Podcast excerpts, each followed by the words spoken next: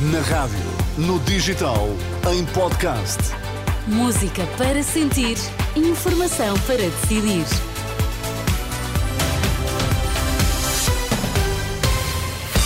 Seja bem-vindo, uma ótima quarta-feira. Sérgio Costa, bom dia mais uma vez. Bom dia. Que notícias estão em destaque a esta hora? Quase 300 ocorrências até esta manhã por causa do mau tempo. É preciso saber quem controla a comunicação social. Presidente da Comissão Organizadora do Congresso dos Jornalistas, em entrevista à Renascença. Em Tuí no Desporto, a esta hora, João Fonseca, bom dia. Ana, bom dia. André Vilas Boas enche a Alfândega do Porto para apresentar o seu projeto e candidatura à presidência portista. Estão nesta altura 15 graus em Lisboa, no Porto 13, 17 em Faro. Na Guarda estão agora 9 graus. Vamos lá às notícias.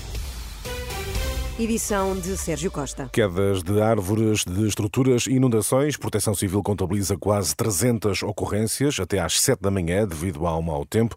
Consequência da passagem da tempestade Irene, a península de Setúbal, na região de Lisboa e Val do Tejo, foi a mais afetada, como indica o comandante Pedro Araújo. Até às 7 da manhã ficámos em 293 ocorrências a região mais afetada era Lisboa e Val do Tejo, com um total de 111 ocorrências, sendo que maioritariamente foram na Península de Setúbal, com 61 ocorrências.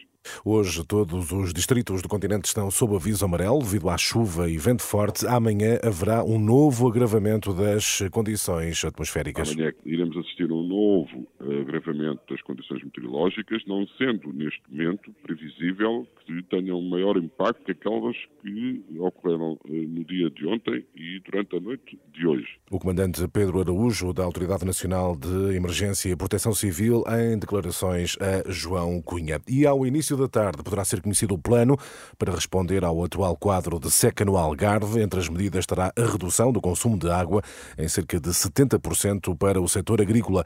Uma das propostas que vai estar em debate na reunião da comissão que acompanha os efeitos da seca, encontro agendado para Faro com a presença de elementos do eh, governo. A Universidade Católica repudia qualquer tentativa de limitação do direito à informação e à intimidação de jornalistas. É a resposta da instituição de ensino superior que esta terça-feira acolheu uma iniciativa com a participação de André Ventura e em que um jornalista do Expresso terá sido alvo de agressão.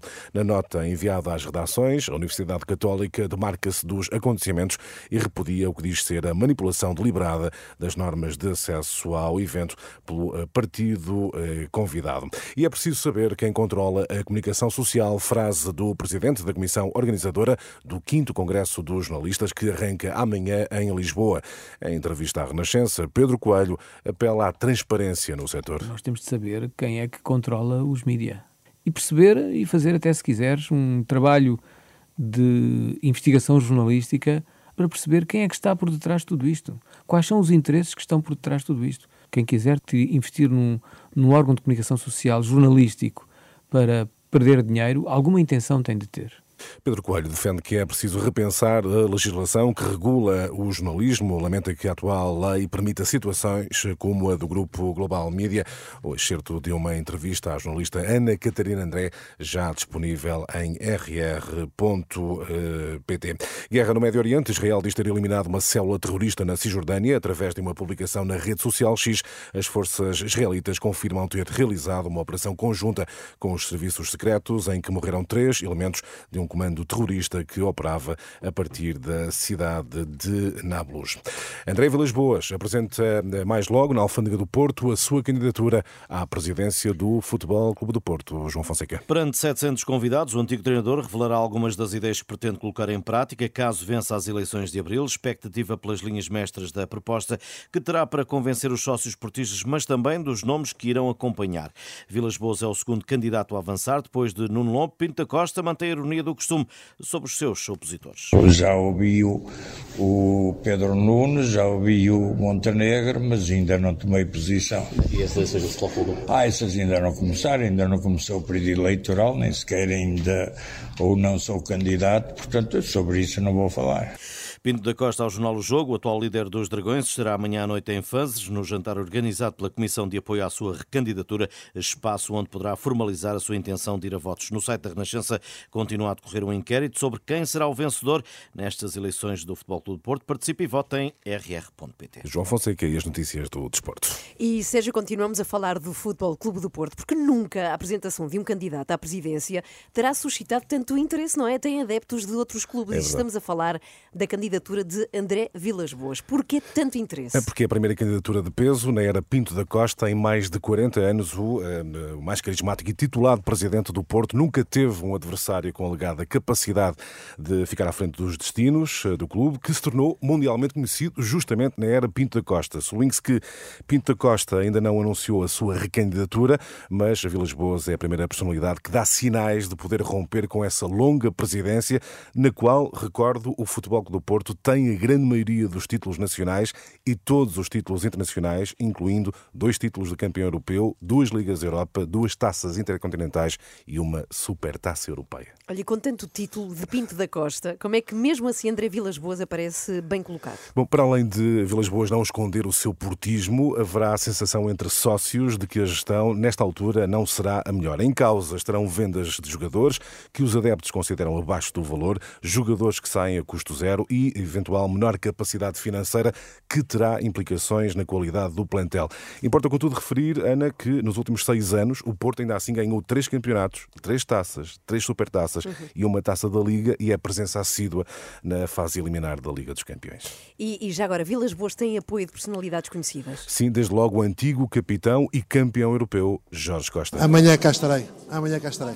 Um som captado por Eduardo Soares da Silva no dia de ontem. Jorge Costa, Ana, vai estar hoje ao lado de André Vilas Boas na apresentação da candidatura à presidência do Porto. Sérgio, não te vás embora Sim. sem nos apresentar André Vilas Boas. Quem é André Vilas Boas? Olha, para fazer esse exercício falamos com Kim Espanhol. É assim conhecido, Joaquim Magalhães, que treinou André Vilas Boas uh, na adolescência, quando ainda era estudante, e ele tentou uma carreira no futebol. Um grupo de alunos do, da Escola do Senhor Rosário, na Avenida Boa Vista, pediram ao, aos diretores do Amaldense para formarem lá uma equipa e, e com o nome do, Ramaldense, não é? E eu era treinador dos séniores, eles eram júniores.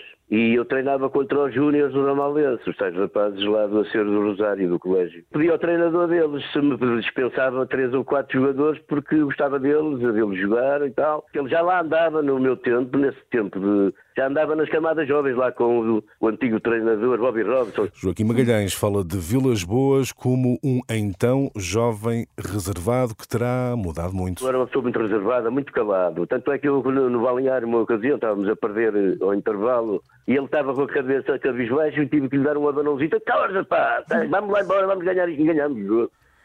Era uma pessoa muito calada, na altura. Agora até fala demais, se calhar, mas não, não sei se fala demais ou não. Sei que é um, é um senhor para o português. Kim Espanhol, assim é conhecido Joaquim Magalhães, treinou uh, Vilas Boas, isto num trabalho de Inês Sampaio, ficará disponível em rr.pt. Não sei se estes incentivos de Kim Espanhol terão amoldado a personalidade de André Vilas Boas, que apresenta hoje a sua candidatura à presidência do Futebol Clube do Porto. E há aquele inquérito no site da Renascença, não sei se a Joana Marques já votou. Ah, não, deixa agora, ver, é para votar? votar? Sim, qualquer um pode votar. Qual é a votação? Qual é? Ah, qualquer um, preferem um ou outro? Sim, Pinta Costa, que ainda não, não anunciou a recandidatura, mas poderá votar em Pinta Costa, Vilas Boas ou Nuno Lobo.